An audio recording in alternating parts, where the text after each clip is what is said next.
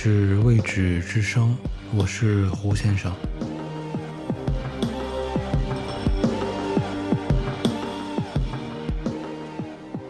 虽然已进入立秋，但北京的暑热却并没有减少太多，特别是到午夜，感觉比白天还要更热一点。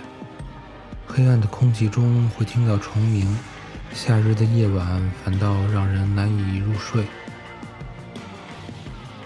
在夏日夜晚的烧烤摊前，鸡肉串以及鸡胗等食品也是人们喜欢享用的美食。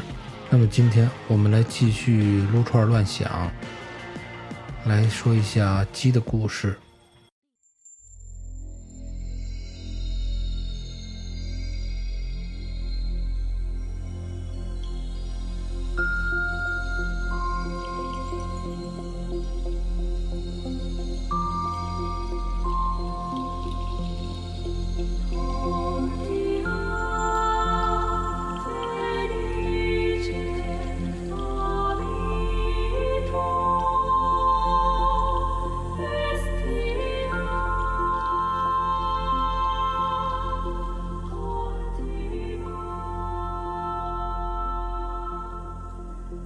在一万年前的东南亚，野鸡开始被人类驯化。时至今日，这些动物已经在地球上成为数目最多的鸟类。最初，它们只是被随意地饲养在后院或谷仓的角落。现代的养鸡事业，则是密集地将鸡饲养在庞大的养鸡场里。这种行为引起了一些动物保护人士的争议，以及人类对于人畜共同疾病，特别是变种禽流感病毒的恐惧。每个人都曾听说过一个问题，就是先有鸡还是先有蛋？某个无名氏曾经风趣地答道：“当然是先有鸡，因为如果上帝……”还得做着孵鸡蛋，那么它看起来就太过愚蠢了。既不是鸡，也不是蛋。最先出现的其实应该是恐龙，它们是所有鸟类的共同祖先。所以，下次当你享受一块炸鸡或者一串美味的鸡肉串时，你可以这样想。这只为了满足你口腹之欲而牺牲生命的小鸡，乃是古代霸王龙的远房表亲。虽然一眼望去，庞大的恐龙与鸟类之间似乎并不怎么相像，不过它们都是会生蛋，而且研究指出，很多种恐龙其实并不像今天的爬虫类一样披着鳞片，反而。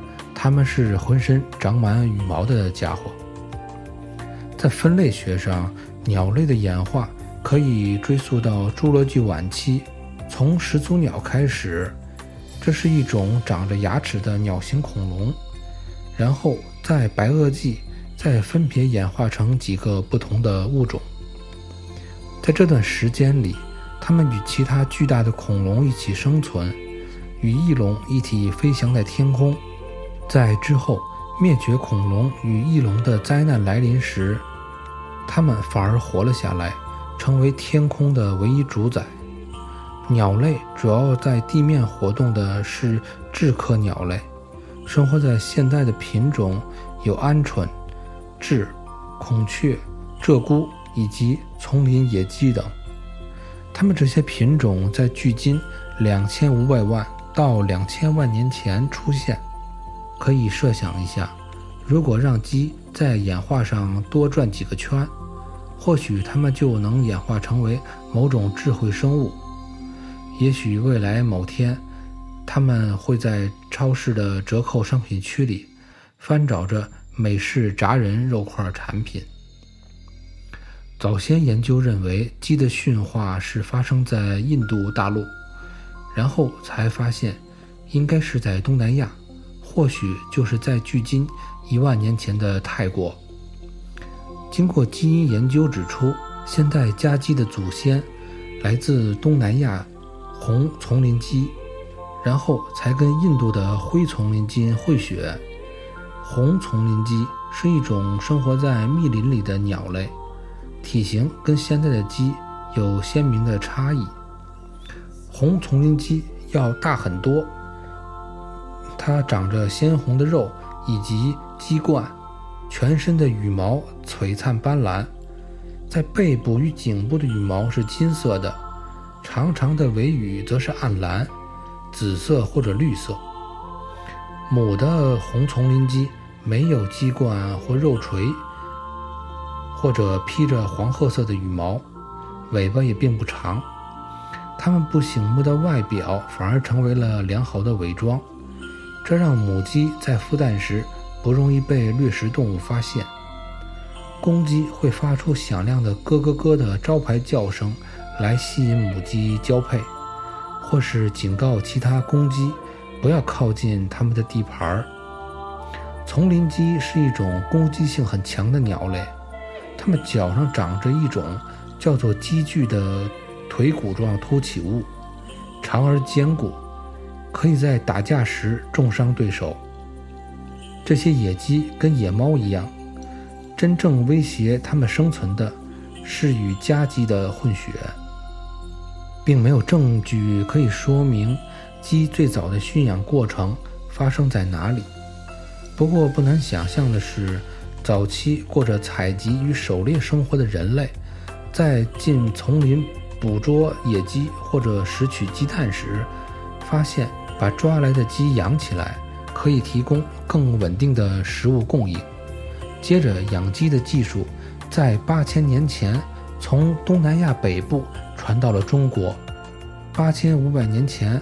再从西传到印度流域，并在今天的巴基斯坦境内出土了一些养鸡的证据。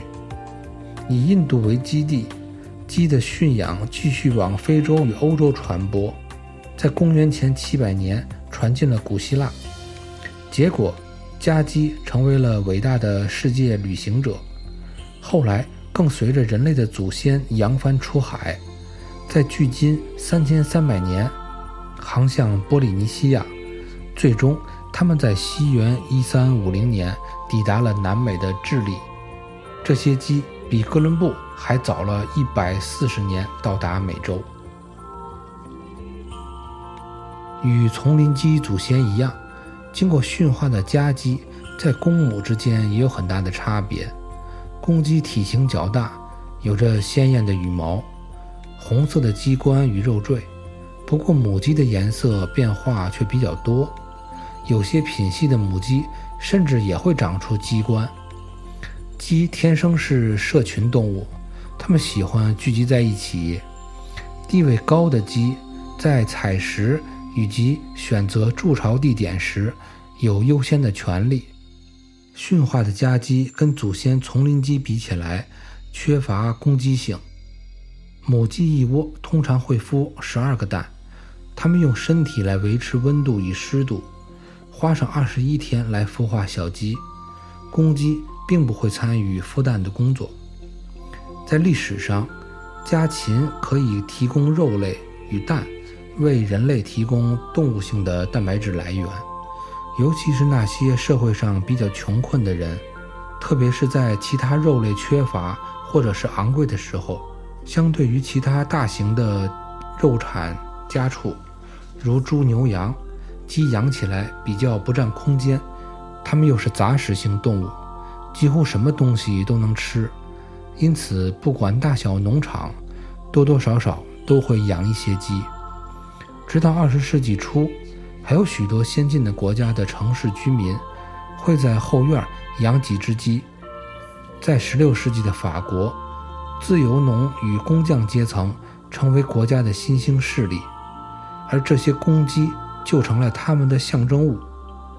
绰号“好国王亨利”的法国国王亨利四世，曾经对他的臣民承诺，他将致力提升平民的生活水平。他的目标是，到了周日，每个人的家庭里，锅中都会有一只鸡。不过到了今天，人类每年饲养高达五百亿只鸡，来获取鸡肉与鸡蛋。这些鸡是在高密度的饲养环境中长大的，延伸出了一些动物保护人士与人类的公共卫生问题。鸡蛋被养在特制的产蛋铁笼架里，生蛋鸡被养在特制的产蛋铁笼架里，里面的活动异常狭窄。养鸡场的光照与温度被控制在特定条件下，诱使母鸡。终年产蛋不停。由于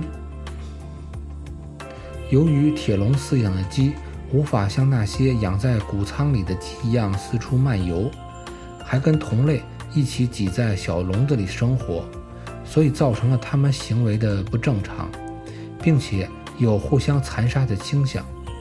为了避免这样的情况发生，有时就会用烙铁把鸡嘴剪平。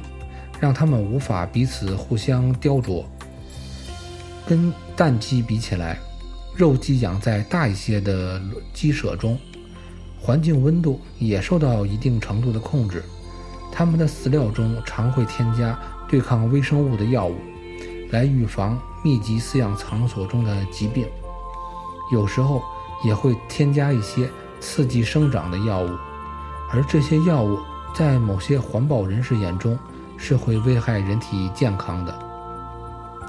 通常，密集饲养的肉鸡只要养到六周，就能够达到足够的体重供屠宰来出售；而自由放养的肉鸡，则要养到八周才能养到同样的体重。而有机饲养的肉鸡，却需要长达十二周的饲养周期，才能够上市。这三种养法通常也会选择不同的肉鸡品种，来搭配各自的饲料来进行饲养。饲养成本之间也有很大的差别。以美国为例，有机饲养的鸡肉市场零售价一般是肉鸡的三倍，是蛋鸡的四倍。有机饲养的鸡肉市场零售价，有机饲养的鸡肉。它的市场零售价一般会达到肉鸡的三倍以上。不管是用哪一种饲养方法来养鸡，鸡肉与鸡蛋都是世界各国菜单上的必备之物。在西方传统食物中，无论是烤鸡还是炸鸡、炖鸡，都是非常普遍的鸡肉做法。虽然西方的做法大多时候都只会食用鸡肉，但中华料理却会把它。但中华料理却会把鸡的全身绝大部分都拿来做菜，连鸡爪都会被视为一种美味，而鸡蛋更是无法想象，如果没有鸡蛋的话，还怎么来做菜？它本身不仅可以单独做一道菜来享用，更会成为加工食材的一部分，用以制作各式各样的美味糕点。在现代社会中，快餐中最有名的应该就是美式炸鸡了。这种炸鸡也被称作南方炸鸡，其中包括了一段有趣的社会经济历史。最早，美式炸鸡是美国黑人奴隶的传统小吃。这种鸡肉料理是用欧洲人不常用的混合香料腌制而成，或许是来自西非料理的传统。这种炸鸡之所以普及，还要到19世纪两个重要条件的支持与配合才能达成。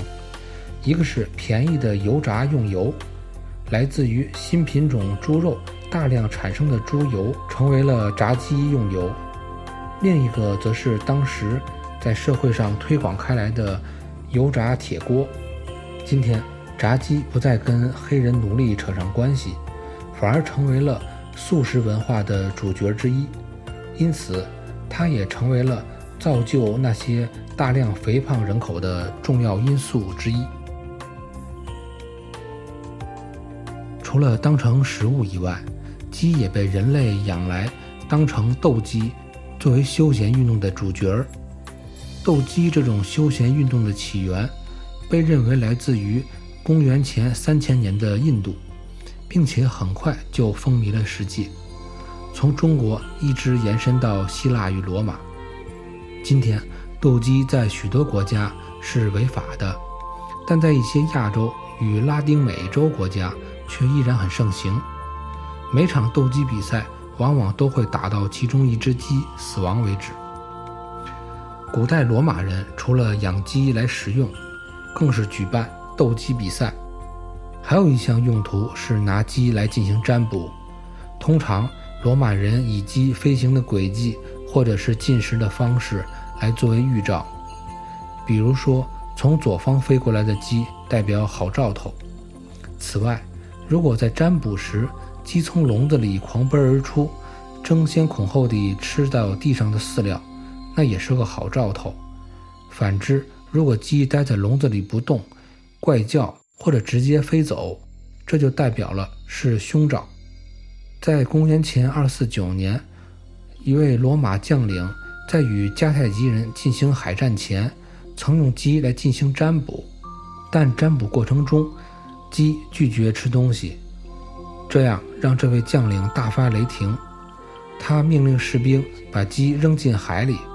结果那场大海战，罗马人大败而归。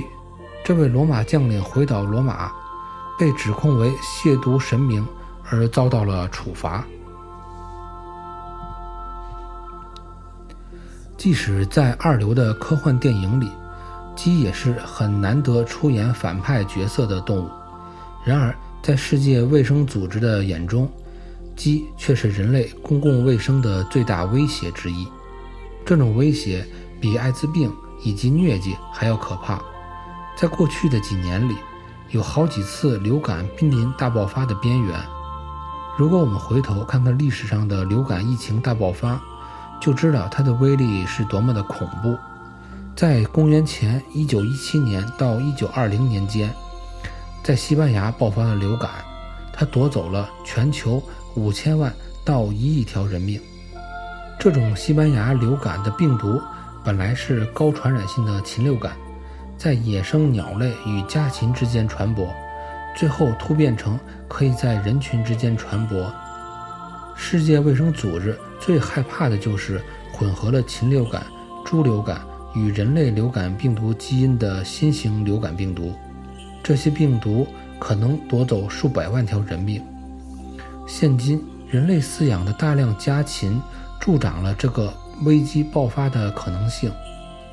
然而，目前针对禽流感的疫苗库存量却并不足够，而现在对抗流感病毒也缺乏适合的药物。鸡和其他几种关键动物的驯化，帮助人类从每天不断寻找食物以求勉强果腹的牢狱中缓出手来，得以建立起人类的文明。跟其他大多数动物比起来，鸡最成功地跟人类一起兴旺起来。如今，鸡已经是地球上数量最大的鸟类。不过，现代家禽业的密集饲养方式，却使得鸡反而从自然的恩惠，转变成为了人类的威胁。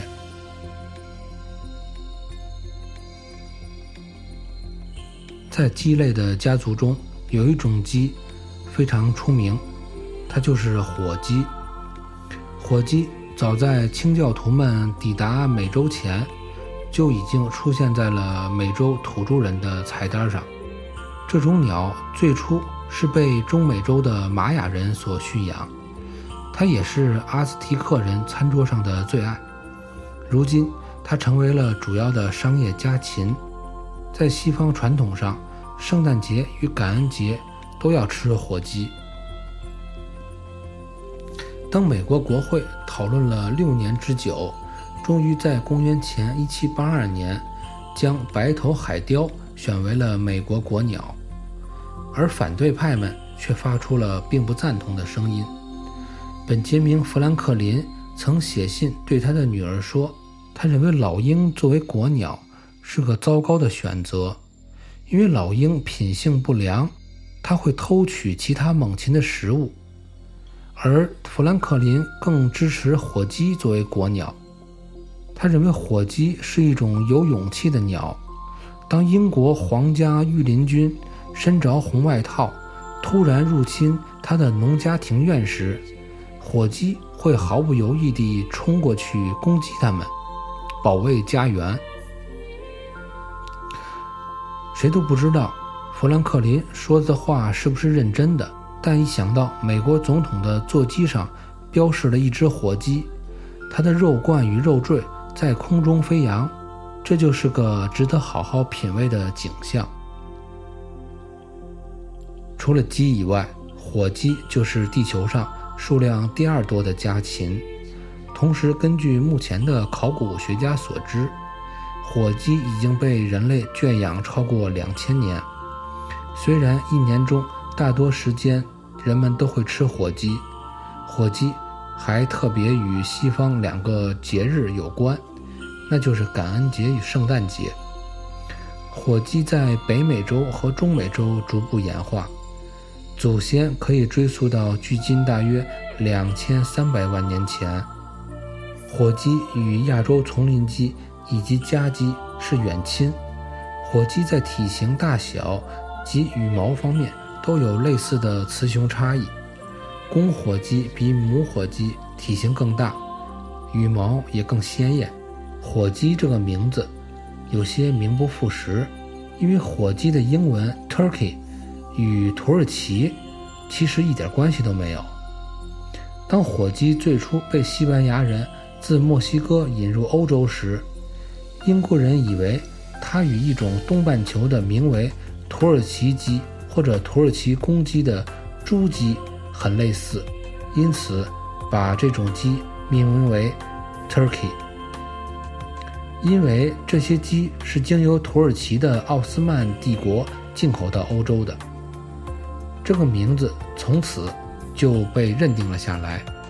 当英国的殖民者移居北美时，他们便将家养的欧洲火鸡一起带去，却不知道自己不过是将这种鸟带回了他的故乡而已。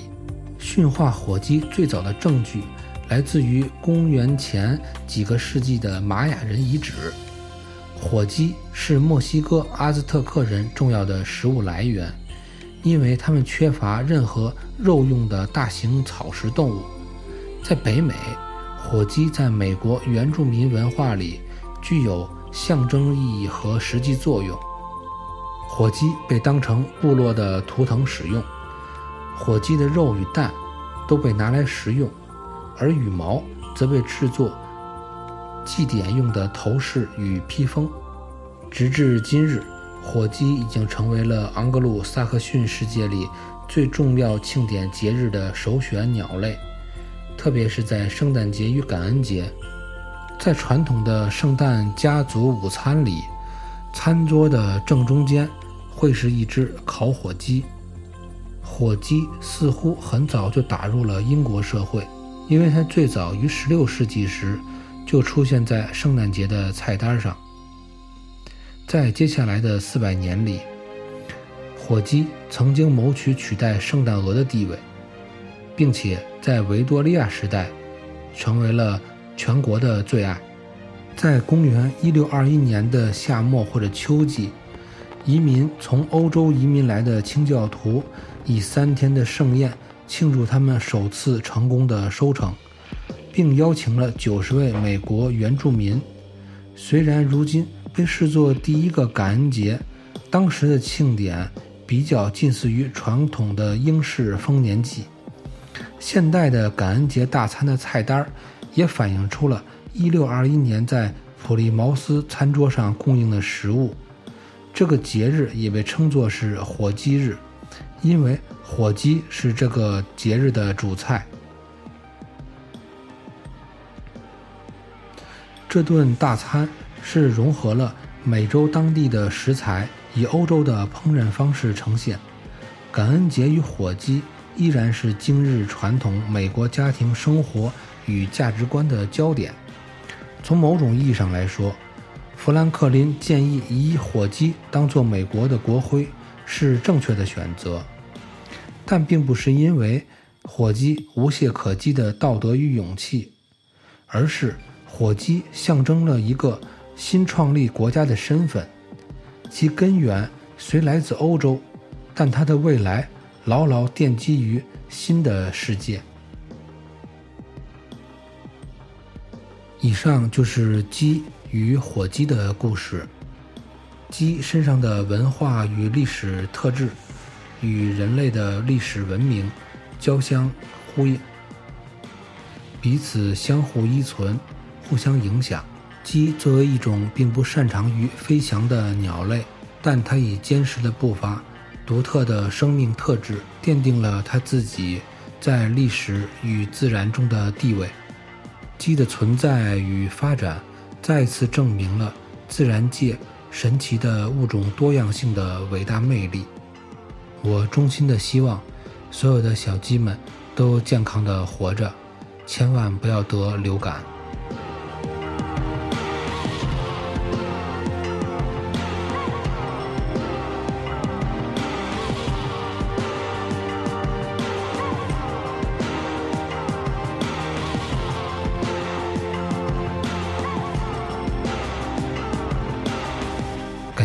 收听《未知之声》，我是胡先生，下集再见。